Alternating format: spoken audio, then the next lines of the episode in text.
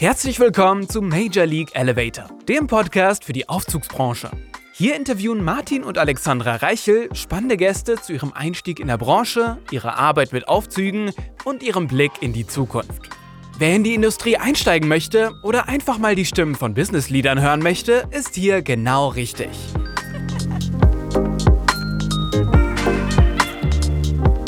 Hallo und herzlich willkommen äh, in der Folge 3 bei Major League Elevator. Heute haben wir auch einen sehr interessanten Gesprächspartner.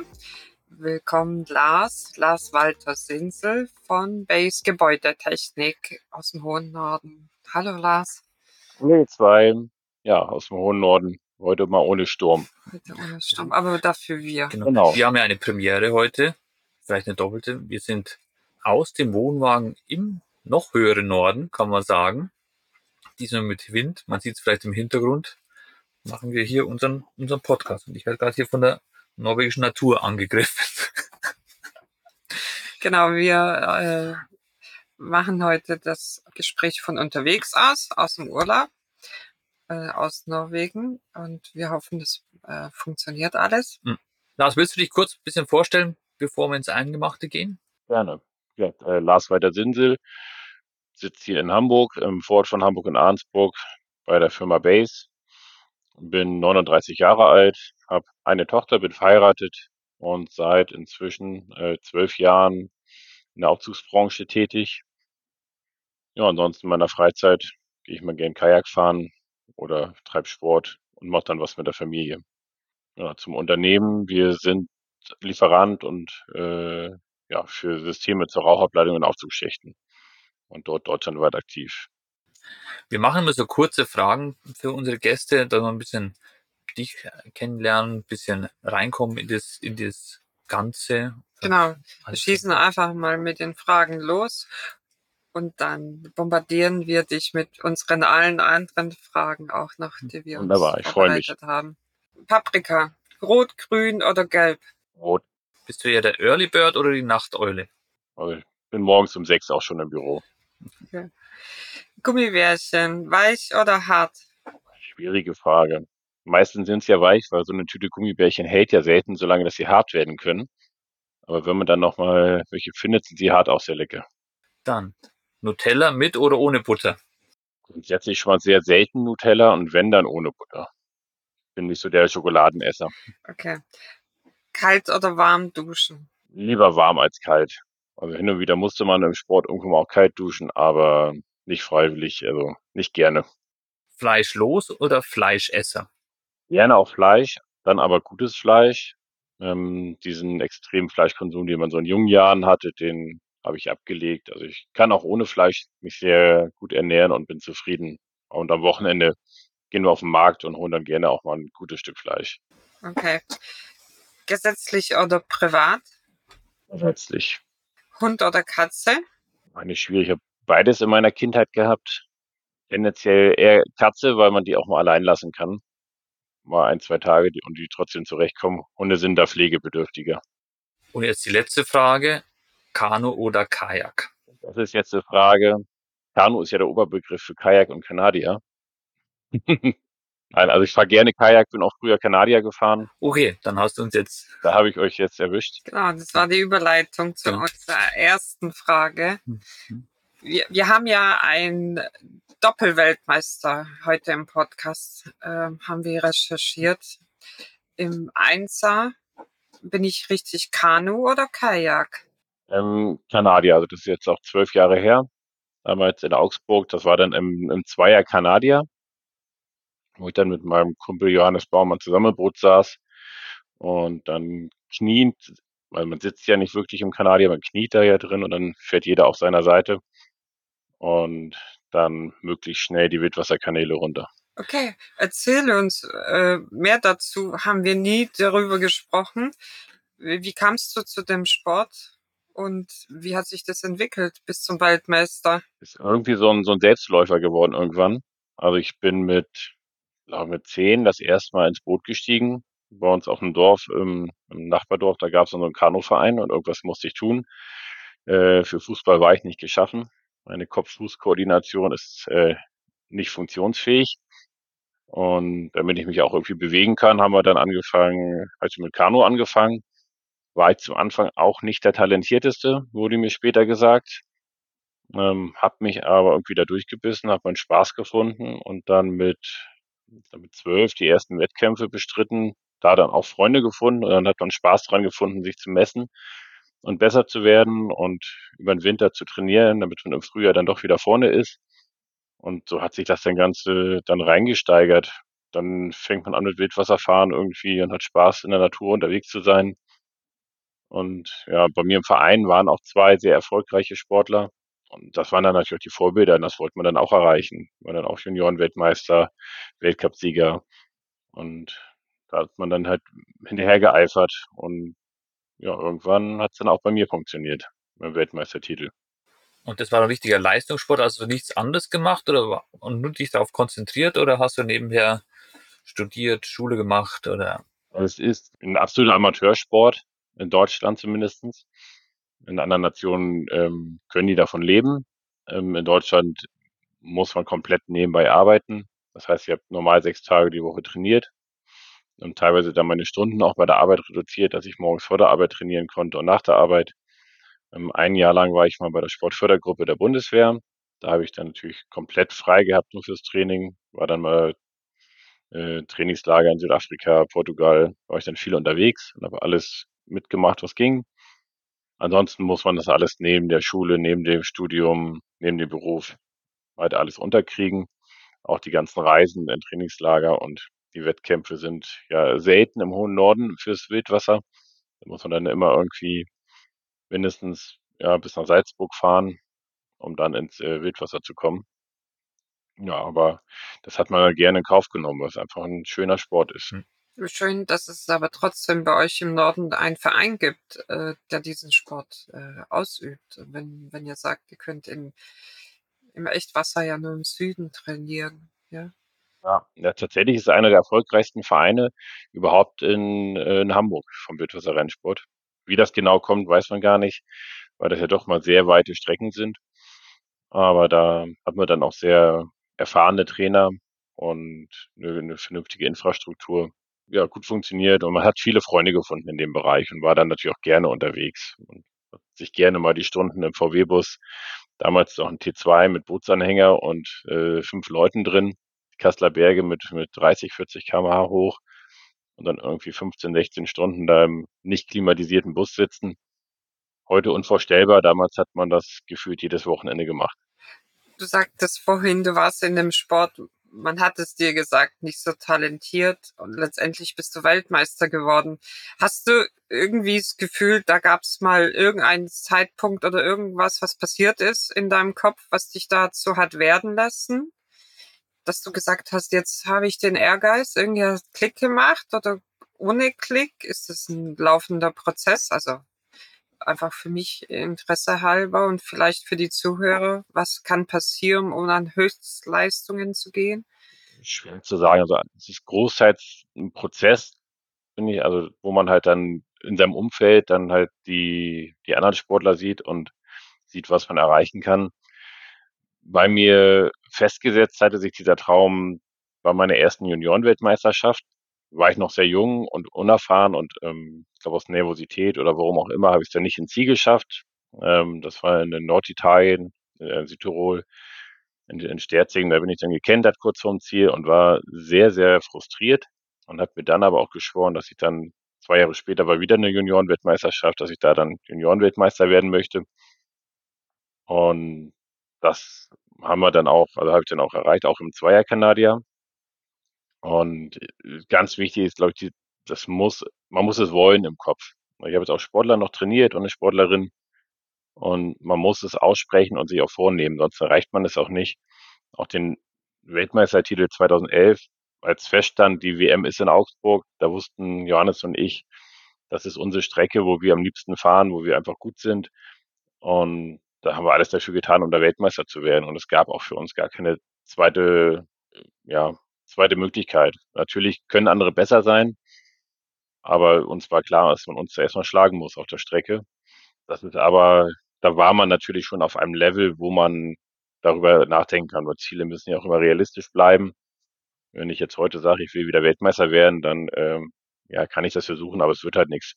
So, so richtig so ein Moment, wo es Klick macht, wo man sagt, jetzt bin ich Leistungssportler, ich glaube, das, das gibt's nicht. Das ist so ein fließender Prozess. Irgendwann ist man da drin in diesem Strudel, muss halt erfolgreich sein, damit man diese Strapazen auch auf sich nimmt. Und nach der Weltmeistertitel hast du dann gesagt, jetzt will ich mehr oder war der Hunger gestillt? Weil es gibt ja dann noch viele Sportler, die sagen, ich, das Ziel ist Olympia, irgendwie da noch hinzukommen. Wäre eine Chance gewesen oder wäre nochmal so viel mehr, um draufzusetzen, dass das eigentlich für einen Normalo, sagen wir, der jetzt irgendwie einen finanziellen Background hat, nicht zu schaffen ist. Richtig heute sagst, also Olympia war ein Traum von mir. Da hätte ich die Disziplin wechseln müssen zum Kanu-Rennsport, wo man dann, das kennen auch einige aus von Olympia, acht Boote nebeneinander, 1000 Meter, 500 Meter. Ähm, das habe ich parallel auch gemacht, ähm, so aus Spaß, um halt auch eine Abwechslung zu haben. Da hatte ich auch mal die Vision, mich dort intensiver äh, mit zu beschäftigen, habe das auch versucht. Für Olympia muss man dann immer gucken, dass man so vier, fünf Jahre vor den Olympischen Spielen dann dort äh, Fuß fasst.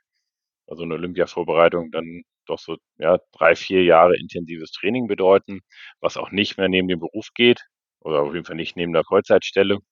Ähm, aber da hatte ich dann in dieser Startphase dann immer ein bisschen Pech. Das eine Jahr, wo ich auch sehr gut über den Winter trainiert hatte, kam dann im Frühjahr direkt vor den Qualifikationenrennen nochmal eine Kälteperiode. Da habe ich in Hannover gewohnt, da war dann der Kanal zugefroren.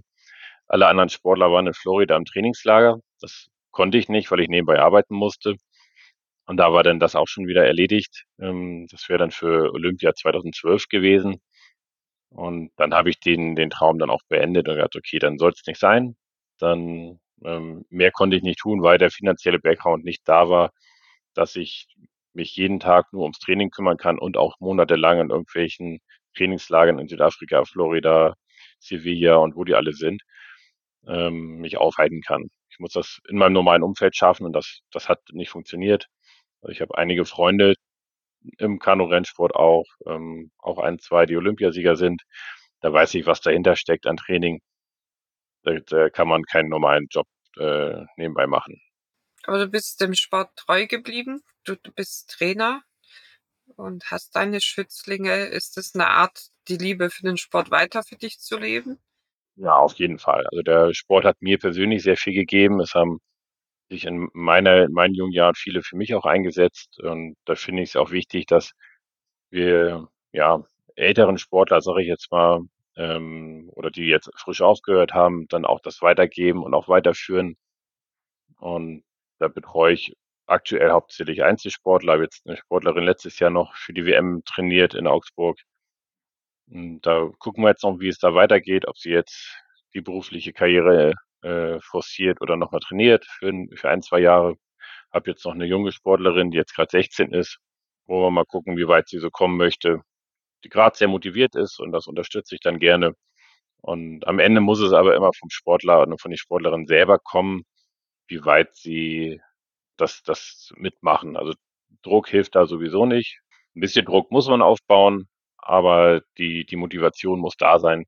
Und dann stellt sich auch der Erfolg ein. Und auch Erfolg ist ja was Individuelles. Also es kann nicht jeder Weltmeister werden, aber man kann seine persönlich beste Leistung erreichen. Und das ist mir persönlich für meine Sportler und Sportlerinnen immer wichtig, dass sie ihre persönlich beste Leistung erreichen. Und dann gucken wir aufs Ergebnis, was da rausgekommen ist. Ja, absolut. Ja. Kleine, Überleitung. Ähm, du hast vorhin gesagt, man muss, äh, es ist äh, kein Leistungssport, den man Vollzeit oder man hat die privaten Mittel. Du hast immer nebenher gearbeitet. Was, wie war dein Werdegang? Also du hast die Schule beendet und äh, was hast du dann gemacht? Du hast gesagt, ein Jahr warst du bei der Bundeswehr in der Fortspürdergruppe.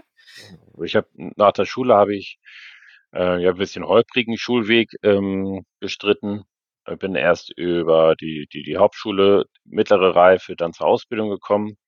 Dann nach der Ausbildung ähm, mich für ein Fachabitur nochmal entschieden, dass ich nochmal mein Fachabitur nachmache, weil ich das äh, Thema Studium noch nicht ganz abgehakt hatte. Davor, jetzt muss ich gerade mal überlegen.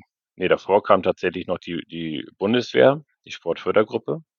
das hatte ich eigentlich zwei Jahre geplant. Stimmt, so war das. Und dann bin ich aber aufgrund der Verletzung, habe ich die Verlängerung nach einem Jahr nicht bekommen, musste nach einem Jahr wieder ausscheiden und habe mich dann für ein duales Studium entschieden, äh, was ich versuchen wollte. Das war dann 2008 und hatte dann versucht, mit dem dualen Studium nebenbei halt das Thema Olympia nochmal anzugreifen. So nach einem Jahr Sportfördergruppe dachte ich, jetzt habe ich so eine gute Grundlage, um da nochmal ranzugehen. Und dann ja, habe ich, hat das aber auch nicht funktioniert und das mit dem Studium hat auch nicht geklappt. Ich hatte mir vorher gesagt, wenn ich den ganzen Tag lernen muss und nicht mehr meinen Sport machen kann, dann kann ich nicht weiter studieren. Das kam dann im zweiten Semester. Da habe ich dann mhm. technischer Vertrieb, also so ungefähr Wirtschaftsingenieur äh, studiert. Und da fehlten mir einfach die Grundlagen. Mit viel Lernen hätte ich sicher geschafft, aber das war ich dann nicht bereit. Und ja, aber habe auch da viel gelernt und bin dann im Anschluss ja, bei einer anderen Firma gelandet, um, um die, die so Folienvertrieb macht, so Stretchfolien für Ladungssicherung. Und danach kam ich schon dann im entferntesten Sinne zur Aufzugsindustrie. Das war dein erster Arbeitgeber, Lars? Nee, gar nicht. Ich bin da so ein bisschen wellenweise. Duoplast AG. Duoplast, genau. Die waren zwischendurch. Die war gar nicht die ersten. Ich hatte meine Ausbildung schon bei D&H Mechatronik gemacht, hier im Norden. Bin dann dort äh, weggegangen für, für Bundeswehr und Studium. Beziehungsweise zum Studium bin ich wieder bei D&H gelandet, zum dualen Studium, dann in Hannover. Und hatte mich dann danach dann ja von D&H nochmal gelöst zu dieser Duoplast AG im Stretchfolienvertrieb. Ähm, hatte den Hintergrund, dass ich damals in Fulda eine Freundin hatte, dort dann auch gelebt habe und dort in der Region auch arbeiten wollte. Das äh, mit dem Job hat dann nicht ganz funktioniert, aus ja, persönlichen Gründen auch intern, so dass ich dann wieder zu D&H, das dritte Mal zu D&H zurück bin und dann in den Bereich der äh, Aufzugschachtenrauchung als Vertriebler eingestiegen bin. Und das war so dein erster Berührungspunkt mit Aufzügen. Genau, da war so also das. Davor schon. Also ich stand, ich stand schon mit Aufzugstechnik. Nee, überhaupt nicht. Ich stand in Aufzügen drin und bin hoch und runter gefahren, aber ähm, viel mehr auch nicht. Also das war so der erste Kontakt mit, äh, wo man meine Aufzugszeichnung dann gesehen hat und mit ähm, Aufzugsherstellern und äh, Aufzugsfirmen Kontakt hatte. Man muss ja sagen, dass eigentlich Aufzugsschachtelrauchen ja nicht Fisch, nicht Fleisch ist. Also es gehört ja eigentlich zum Aufzugstechnik dazu, aber ja irgendwie dann doch, weil es ja im Schacht ja drin ist, ist ja eigentlich Gebäudetechnik da dann auch. Genau. Es gehört eigentlich mehr zum Gebäude, aber der Aufzug, den brauchen wir, um dahin zu kommen. Und ohne den Aufzug wird es auch die Öffnung nicht geben. Ja, also daher sind wir ja, so, so am Rande äh, in der Aufzugsindustrie drin. Zum Anfang war die Aufzugsindustrie auch noch nicht ganz so happy, dass es da so einen neuen Bereich gibt hat sich dann in den letzten zehn Jahren ja aber gewandelt, sodass es jetzt ja auch wirklich ein Produkt der Aufzugsindustrie ist. Aber das war auch, hm, neue Sachen sind ja manchmal nicht, nicht überall gern gesehen. Im Prinzip bist du jetzt seit zwölf Jahren mit der Schachtentrauchung und an für sich noch ein bisschen länger betraut. Es äh, hat dich irgendwas fasziniert an diesem Produkt, äh, weil wenn man sieht, dein Werdegang hat sich ja wirklich vom reinen Vertrieb zur ich gründe eine Firma, investiere mein Geld und führe sie erfolgreich. Es lag ja doch vieles dazwischen, aber das Produkt hat sich nicht geändert. Äh, was war denn da, da an dem Produkt, was dich so fasziniert hat? also ich finde es ein sehr, sehr spannendes Produkt, weil es mit relativ wenig Aufwand viel Ergebnis bringt. Also wir haben das ganze Thema Energieeinsparung in der ja, Ressourceneffizienz und ähm, ja, das ist einfach ein, ein Thema, das wichtig ist. Und wir haben da in den Gebäuden eine Öffnung, die permanent offen steht. In Bestandsgebäuden bei ja, 400.000 Anlagen noch. Und keiner denkt dran, die zu verschließen mit so einem System. Und also das, wir haben da am Ende tun wir wirklich was Gutes, auch für die Umwelt und auch für die Betreiber, weil die Geld sparen. Und das finde ich schon sehr faszinierend. Und dann auch die, hatte ich jetzt auch am Wochenende auch wieder ein Gespräch, wo dann so die, dieser Aha-Effekt, wenn man dann mit jemandem spricht, der so ein bisschen auch von Gebäude Ahnung hat und die sind dann erst so überrascht, da ist noch irgendwo eine Öffnung, die kennt keiner. Und dann gibt's dann äh, erzählt man oder fragt man so, ne, schon mal aufgefallen im Winter ist es kalt am Aufzug? Ja, es zieht beim Aufzug, ja. Ne, dann, ja, da oben ist ein Loch drin. Man kann es halt verschließen, dann hat man das im Winter nicht mehr. das finde ich so sehr, sehr spannend, wie man dann so diesen Aha-Effekt bei den Leuten dann merkt, bei den potenziellen Kunden, die selber feststellen, ja, habe ich noch nie drüber nachgedacht, warum es im Winter im Aufzug kalt ist. Ja, das ist richtig.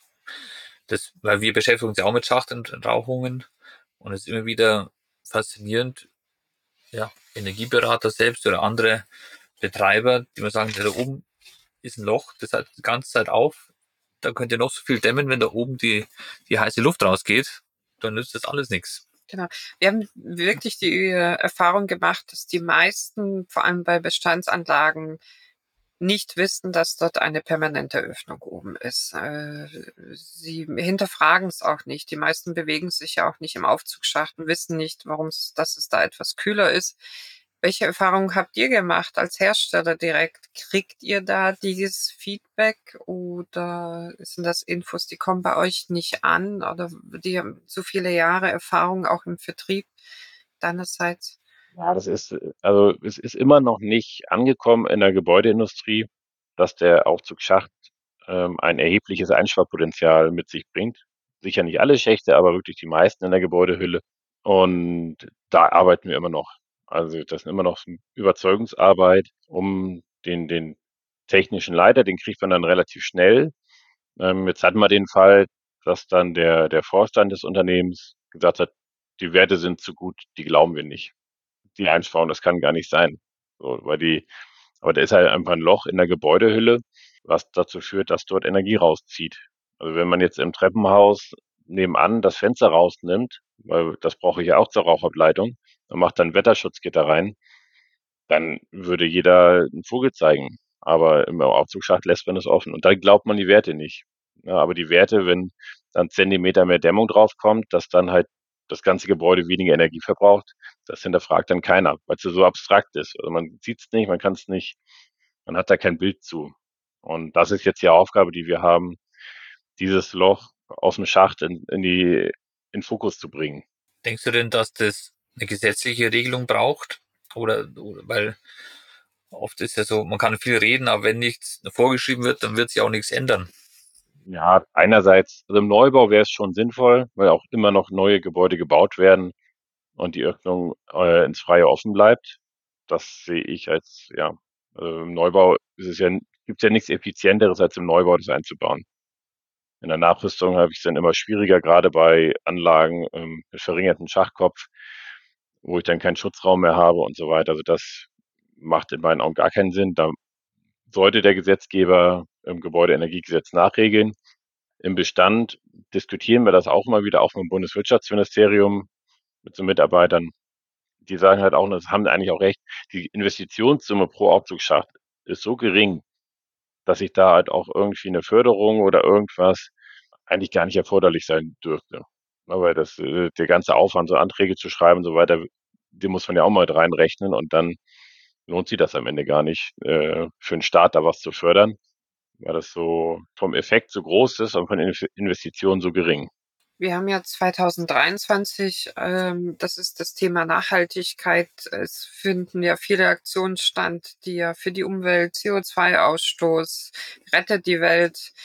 Jetzt stelle ich mir immer die Frage, warum können wir nicht mit der Aufzugsschachtentauchung einen ziemlich großen Beitrag dafür und warum ist es in der Politik nicht angekommen, dass dieses dieses Verschließung dieses Lost, äh, dieses viele CO2, was daraus geht, schon mal eine super schnell umsetzbare, gute Lösung wäre. Ich weiß nicht, wie siehst du es? Also ich, ich stelle mir immer die Frage und aber auch die Kunden stellen uns die Frage, warum spricht in der Öffentlichkeit keiner über dieses Thema? Warum kennt das kein Energieberater, kein Umweltbeauftragten? Für alle ist es was Neues. Oder was müssen wir tun? Ein großes Rätsel, warum das so, also die Politik weiß davon, dass auch über ein anderes Unternehmen ist das sogar schon mal bis zu Robert Habeck durchgedrungen. Ich, ich weiß auch nicht, das ist eine richtige gute Frage, warum finden wir keine Akzeptanz und kein Gehör oder mal einfach eine Pressemitteilung vom Umweltministerium oder irgendwem, um einfach dieses Thema einmal, dieses Aufrütteln, das würde ja schon helfen. Ähm, da muss ja gar keine Förderung oder irgendeine Subventionierung her, sondern es muss nur mal in die Köpfe rein, dass das sinnvoll ist und auch schnell gemacht werden kann und sollte. Aber die, die ganzen anderen Themen, die wir haben, alle richtig, alle gut, aber die sind ja sehr, sehr langfristig ausgelegt, auch eine Amortis Amortisation. Bei uns reden wir dann im gewerblichen Bereich und Kliniken irgendwie von ja, ein bis drei Jahren Amortisationszeit. Das Geld, kann, das man dann einspart, kann man dann nutzen für andere Investitionen. Unerklärlich so ein bisschen. Ja. Also ich habe eine Theorie, Ja. warum das nicht klappt, Erzähl. weil einfach, weil man neue Fenster, die wärmegedämmt sind oder neue Fassade einfach sieht. Und das Loch oder die Klappe, die im Aufzugsschacht drin ist, die sieht man halt einfach nicht. Auch wenn die um, um so, so viel weniger kostet und nur so viel mehr bringt, äh, auch von der Amortisationszeit her, man sieht halt einfach nicht, was man für sein Geld bekommt. Ja, auf jeden Fall. Also das ist ja das Problem, warum die Energieberater es auch nicht wissen, weil sie das Loch nicht sehen, weil halt keiner in diesen Aufzugsschacht kommt. Ne, auch zu Recht, es ist ja nun auch kein, kein ungefährlicher Ort, aber der ist nicht im Fokus und ich, ich hatte mal mit äh, einer Energieberaterin Kontakt vom großen Flughafenbetreiber, auch schon viele Jahre her und die hat mir dann berichtet bei einer Veranstaltung auch so für Nachhaltigkeit, dass sie jetzt ein ganzes Flughafengebäude mal analysiert hat und mal Analysen gemacht hat, wo Energieverbräuche sind. Und dann habe ich sie mal gefragt, wie sie den Aufzugsschacht bewertet hat. Und dann ist sie kurz umgefallen, weil sie gar nicht wusste, was ich meine. Dann habe ich erzählt, dass da oben ein Loch drin ist. Und dann war sie völlig baff. Aber sie war von sich vorher überzeugt. Sie hat das ganze Gebäude bewertet. Wahrscheinlich stundenlang akribisch das Gebäude auseinandergenommen und die. Möglichkeiten eruiert. Genau. Und dann aber eigentlich den zentralen Punkt vergessen. Na gut, dann machen wir weiter Aufklärungsarbeit. Ähm, ich glaube, wir machen es gerne. Genau. Es ist tatsächlich ein Überraschungseffekt für, für die draußen. Genau. Aber Also für die Zuhörer vielleicht Interesse, ungefähr Geschätzungen sind immer so 650, 700.000 Aufzüge haben noch nicht diese, diese Klappe ungefähr drin. Ich glaub, oder? Kannst du mir dazu stimmen? Ja, ich, in meinen Schätzungen bin ich immer ein bisschen vorsichtiger. Aber ähm, ob es jetzt 400 oder 500.000 Anlagen sind, das ist dann auch äh, nachher, ich sag mal, egal. Aktuell rüsten wir ungefähr 5.000 Anlagen pro Jahr damit aus. Daher ist das in den Dimensionen, jeder Schacht mehr hilft der, der Umwelt und dem Betreiber und den Mietern. Also es gibt da eigentlich keine Verlierer bei der ganzen Geschichte. genau, es Ja. gibt eine Win-Win-Win. Definitiv. Ja. Es gibt ja ganz Überbrief eure Firma, die Firma Base, sagt ihr auch Schachtenrauf von Base. Firma. Es wissen einige, dass es im Süden unten äh, bei München eine Firma gibt und bei euch oben im, im Norden. Oder vielleicht wissen es auch viele nicht. Ja, also vielleicht kannst du da von dem Konstrukt noch mal ein bisschen erzählen, weil es gibt ja den Kurt, der unten im Süden sitzt, wie das alles zustande gekommen ist bei euch. Das ist ähm, ja so ein bisschen historisch gewachsen. Ursprünglich angefangen hat alles im Süden mit Base, damals unter Bavaria Aufzugsschacht wie angesprochen von Kurt, den Kurt Sengmüller, Daniela Ohmacht und Mike Pappenhagen. Die hatten damals die Idee, da ist ein Loch im, also die hatten das frühzeitig erkannt, da ist ein Loch und da gibt's einen Markt. Auch wenn es am Anfang sehr schwer war, haben sie recht behalten ähm, und den Markt dann auch gefunden. Damals zu D&H-Zeiten war dann äh, die Firma Base mein Kunde. Und mit dem Entschluss, meinen Arbeitgeber zu verlassen und, und mich selbstständig zu machen mit Jens Westphal, der auch damals noch ähm, bei D&H war, haben wir dann ähm, dann halt auch überlegt, wie machen wir das jetzt und wie kommen wir jetzt in den Markt? Und da haben wir uns dann halt auch an Kurt und Daniela gewandt und dann was Gemeinsames gemacht. Haben aber im Norden erstmal eine eigene Firma gegründet, die ja dann aber auch Base hieß. So, jetzt, ich sag mal so, so als Gruppe. Und dann kam relativ schnell der Punkt, dass wir sagten, wir brauchen jetzt aber auch noch Produkte, brauchen ein eigenes System, entwickeln das mit Zulassung. Und das ist bei zwei Firmen dann immer blöd, weil da müssen beide Firmen die Zulassung machen und alles. Dann haben wir eine Unterfirma gegründet für Produktion und Zulassung, die eigentlich gar nicht an die Öffentlichkeit sollte. Wie es dann immer so ist, es kommt alles anders. Ähm, haben wir jetzt die Base Solution als dritte Firma auch am Markt, die die Produktion macht, die Zulassung, den technischen Support, Schulung und den ganzen Vertrieb der Handelsware und die Base Gebäudetechnik im Norden und Base GmbH im Süden. Und die machen dann das äh, Spezialgeschäft, alles was mit Dienstleistung, mit Montage ist, Wartungsgeschäft, Umbauten, Reparatur. Das regeln wir dann über die regionalen Firmen. Und ähm, so hat sich das jetzt etabliert. und funktioniert auch sehr gut so. Das heißt, ihr seid nicht nur Hersteller, sondern ihr könnt die Systeme verkaufen und montieren. Genau. Bei der Montage fällt mir das Schlagwort Fachkräfte ein. Aufzugsbranche oder generell viele Branchen klagen über Fachkräftemangel. Wie ist es für euch, für Base? Wie geht ihr denn mit dem Thema um? Ja, wir sitzen natürlich im selben Boot. Ähm, Fachkräfte sind schwierig zu bekommen. Wird jetzt vielleicht ähm, durch gewisse konjunkturelle Verschiebungen in den nächsten Monaten, ein, zwei Jahren vielleicht mal ein bisschen besser weil der Aufzugsbereich ja doch sehr konstant ist vom, vom Volumen, auch wenn es jetzt mal kurz ein bisschen zurückgeht. Könnte natürlich sein, dass es besser wird, aber bisher, statt jetzt, ist es schon schwierig, qualifizierte Mitarbeiter zu finden, die eigenständig arbeiten können. Bei uns wird auch sehr viel alleine gearbeitet. Und da braucht man natürlich auch Mitarbeiter, die lösungsorientiert sind, die vor Ort sich helfen können. Und die zu finden, ist schon schwierig. Für die großen Bestandsprojekte gucken wir jetzt, ob wir auch dort was hier in der Aufzugsbranche üblich ist, mit Nachunternehmern zu arbeiten, die die Rohmontage machen und unsere qualifizierten Mitarbeiter dann nur noch für die, die Einstellarbeiten dorthin zu schicken. Da sind wir jetzt so an Konzepten dran, um dann einfach auch mehr Anlagen äh, pro Jahr in die Schächte zu bekommen. Und woher kommen eure Techniker? Sind es äh, Leute aus der Aufzugswelt oder behelft ihr euch mit äh, Leuten aus äh, anderen Branchen? Lernt sie ein? Oder bildet selber aus? Ja, also ausbilden machen wir leider noch nicht. Das ist der nächste Schritt, den wir angehen werden. Also im Süden sind wir da strukturell schon so weit, dass es weit möglich ist. Bisher haben wir äh, die ersten Mitarbeiter, die wir hatten, die waren alle aus der Aufzugsbranche, weil äh, das Montieren unserer Systeme ist gar nicht das Schwierige, sondern das Handling mit den Aufzügen. Mit den unterschiedlichen Aufzugstypen. Wir arbeiten auch für alle Hersteller, alle Steuerungstypen. Ähm, da ein gutes Gefühl für ha zu haben und auch die Sicherheitsanlagen, Sicherheitseinrichtungen zu kennen, das ähm, ist natürlich extrem wichtig. Inzwischen stellen wir auch Quereinsteiger ein, die dann erstmal die ersten Wochen, Monate ähm, dann mitfahren mit anderen erfahrenen Monteuren, um die Aufzüge kennenzulernen, um das, den Umgang mit Aufzügen kennenzulernen. Ähm, da haben wir inzwischen dann zum Glück genug Monteure, wo, dass die dann halt mitfahren können. Also wir haben da jetzt deutschlandweit, ich weiß gar nicht genau, zehn Monteure, so dass wir dort dann auch ähm, Quereinsteiger mitnehmen können und dann behutsam ähm, dann auswählen können, dass sie alleine laufen können. Und funktioniert es gut mit Quereinsteigern? Kann man das machen? Kann man das auch weiterempfehlen? Das bisher funktioniert sehr gut, können wir sehr gut weiterempfehlen. Ähm, man muss halt die, die Zeit haben, die, die die Mitarbeitenden brauchen. Also es gibt ja welche, die, die sind da schneller und fühlen sich schneller wohl im Aufzugsschacht, ähm, hat ja auch was mit Höhe zu tun, beengte Verhältnisse. Ähm, Im Sommer sehr warm, im Winter gerne auch kalt. Also ist natürlich auch nicht so, nicht immer der angenehmste Arbeitsort.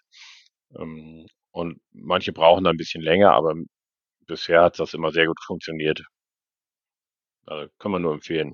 Sehr gut. An alle, die sich bewerben wollen im hohen Norden bei Hamburg.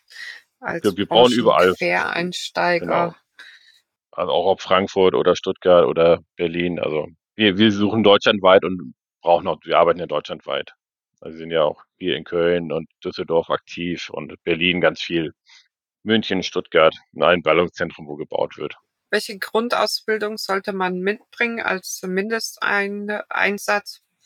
Man sollte keine Angst haben vor, vor elektrischer Spannung, also so ein bisschen ja, einen elektrischen Einschlag. Äh, elektrischen Schlag sollte man nicht haben, aber äh, also eine elektrischen eine Grundausbildung sollte schon da sein. Ähm, man kann das natürlich auch lernen, ähm, auch in, im Beruf dann oder in der, in der Ausübung, aber das hat schon Vorteile, wenn man mit Kabeln umgehen kann. Aber wenn man jetzt gut mit Metall kann, haben wir auch Anforderungen.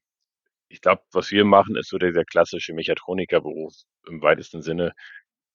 Je nachdem, wie die Konstellation ist, muss man auch mal Blech bearbeiten und da muss man nur irgendwie eine Steuerung manuell verdrahten. Kommt dann alles dazu. Also, aber am Ende sind es wiederkehrende Tätigkeiten, die man aber auch alle lernen kann, wenn man handwerklich grundsätzlich geschickt ist, dann funktioniert das. Super. Also einen großen Aufruf nach außen. Firma Base. Wir können gerne auch noch mal kurz die URL eurer Webseite durchsagen. Ich habe es jetzt nicht auswendig im Kopf. Das ist ähm, schachtanrauchen.de. Das ist die einfachste. von unser. Genau. Super. Du hattest ja den Wunsch, dich selbstständig zu machen mit einem Partner zusammen. Denkst du denn, deine Erfahrung aus dem Leistungssport äh, nützt dir in der, in der täglichen Arbeit oder in deiner Führungsrolle, die du hast? Weil es ja muss immer mit Niederlagen, aber auch Erfolgen umgehen können. Auf jeden Fall. Also der Leistungssport hat mich sehr gut darauf vorbereitet, auf das, was äh, an Anforderungen für die Unternehmensgründung und Unternehmensführung so auf einen zukommen. Ähm, auch das Thema mit unter Stress mal Entscheidungen treffen müssen, ähm, Personal führen. Da kommt natürlich meine Trainertätigkeit mit zugute. Ja, Personale auch weiterentwickeln. Das, da gibt es viele, viele Parallelen zum Leistungssport, die ich jetzt auch in der Berufswelt dann äh, festgestellt habe. Hilft schon sehr. Und auch, wie du sagst, das Thema mit Niederlagen umgehen lernen, auch wissen, dass man, wenn man ein Ziel hat, ähm, dann dauert es eine Weile, bis man das erreicht. Und auf dem Weg dahin gibt es auch Niederlagen. Aber das gehört einfach dazu. Und es geht nicht immer nur aufwärts, es geht auch mal abwärts. Und da muss man sich wieder rausarbeiten aus dem Tief. Man hat halt auch mal eine Verletzung und ist mal ein paar Mo ein bisschen außer Gefecht und dann muss man sich wieder rankämpfen. Man, man kann halt auch nicht immer alles gewinnen. Das ist, glaube ich, auch ganz wichtig, was man ja auch im Sport lernt, dass man nicht jedes Rennen gewinnen kann. Auch wenn man sich gut fühlt und die beste Leistung gebracht hat, war jemand schneller. Und so ist es ja mit Auftragsvergaben dann auch teilweise. Man kann den besten Kontakt haben zum Kunden und dann gibt es mal die Situation, da war der Wettbewerb dann mal wieder besser. Muss man beim nächsten Mal wieder angreifen. Aber eine Frage habe ich dann noch. Und zwar, wenn du jetzt nicht mit Schachtenlaufung irgendwas zu tun hättest, was würdest du denn sonst gerne noch machen beruflich? Gibt es irgendwas? Mein, mein erstes Praktikum war in der Tischlerei und tatsächlich, das wäre, glaube ich, das, was ich ähm, ansonsten gemacht hätte. Also es hat ja mit Sport zu tun. Ich habe dann tatsächlich meine Ausbildung auch so ein bisschen danach gerichtet, dass ich auch weiter trainieren kann. Und bei einer Handwerksausbildung hatte ich vom Gefühl her dann nicht die Möglichkeit, das Training weiter so durchzuziehen und bin deshalb in der kaufmännischen Schiene gelandet. Aber das würde ich jetzt, wenn ich jetzt so mal Neustart machen müsste, würde ich da ins Handwerk gehen. Das hat auch Zukunft, ist jetzt von Weltwirtschaft nicht so abhängig und da war schön, was zu erschaffen und was zu bauen und kreativ sein zu können. Ähm, das wäre so das, was ich nochmal machen würde.